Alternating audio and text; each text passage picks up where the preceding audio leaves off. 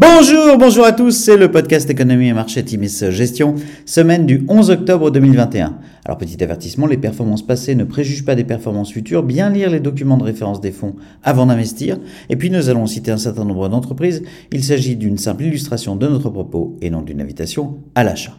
Alors cette semaine nous avons titré Taux ondulé et porte de saloon. L'envolée des prix de l'énergie a de nouveau fait la une de l'actualité cette semaine. Mercredi matin, le prix du gaz ainsi bondi de 40% par rapport à la veille, après une hausse de 20% mardi, pour atteindre un record historique. Lundi, l'OPEP a en effet décidé de ne pas modifier son programme de hausse de 400 000 barils supplémentaires de pétrole par mois. Mercredi, Vladimir Poutine est intervenu entre guillemets en sauveur, indiquant que la Russie pouvait atteindre un record de livraison de ressources énergétiques vers l'Europe, y compris de gaz. Par ailleurs, l'administration américaine s'est dite prête à prendre l'initiative pour éviter une montée des prix à la pompe.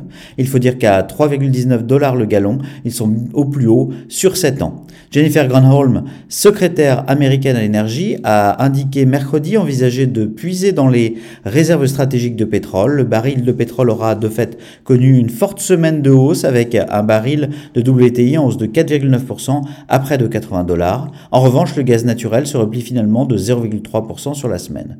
Jeudi, un accord au Congrès US a permis de relever le plafond de la dette et d'éviter un potentiel défaut sur la dette d'État américaine, permettant au marché d'actions de rebondir. Semaine particulièrement difficile pour Facebook avec des auditions au Sénat sur les effets néfastes de ces réseaux sur la jeunesse, le témoignage d'une lanceuse d'alerte sur des pratiques mettant systématiquement la génération de profits en priorité au détriment de la lutte contre les discours de haine et la désinformation, et une panne de 6 heures lundi sur l'ensemble de ces réseaux. Du côté des taux, le 10 ans US a franchi les 1,60% vendredi, au plus haut sur 4 mois, et en nette hausse depuis mi-septembre où il se tassait sous les 1,3%. Les valeurs de croissance pâtissent à nouveau du mouvement. Après de longues discussions, 140 pays se sont par ailleurs mis d'accord pour un taux minimum global d'impôt sur les sociétés fixé à 15%. Sur la semaine, le CAC 40 progresse de 0,7%, le SP500 progresse de 0,8% et le Nasdaq gagne 0,1%. Alors du côté des sociétés, PepsiCo continue d'afficher d'excellents résultats avec un trimestre dans l'ensemble supérieur aux attentes. Le groupe affiche 9% de croissance organique par rapport au même trimestre l'année dernière et 13% par rapport à l'année 2019. La croissance est repartie sur l'ensemble des verticaux.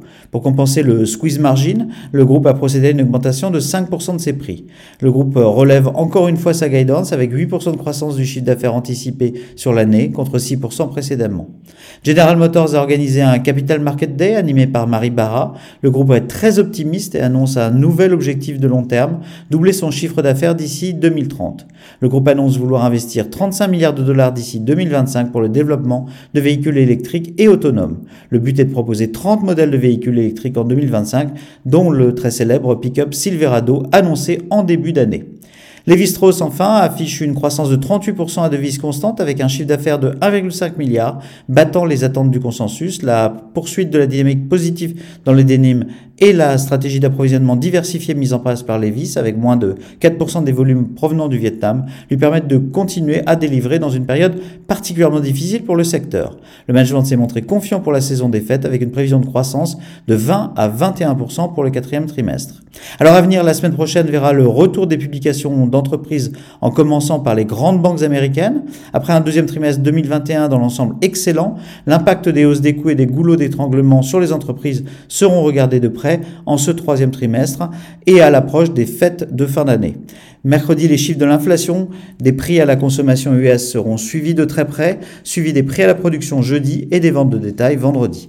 Nous maintenons nos allocations en l'état avec un biais prudent dans nos fonds Atimis Patrimoine et Atimis Global. Nous ajustons nos portefeuilles d'actions sans mouvement brusque, ces périodes de taux ondulés sur les marchés étant propices pour prendre des portes de saloon. Nous vous souhaitons une excellente semaine à tous.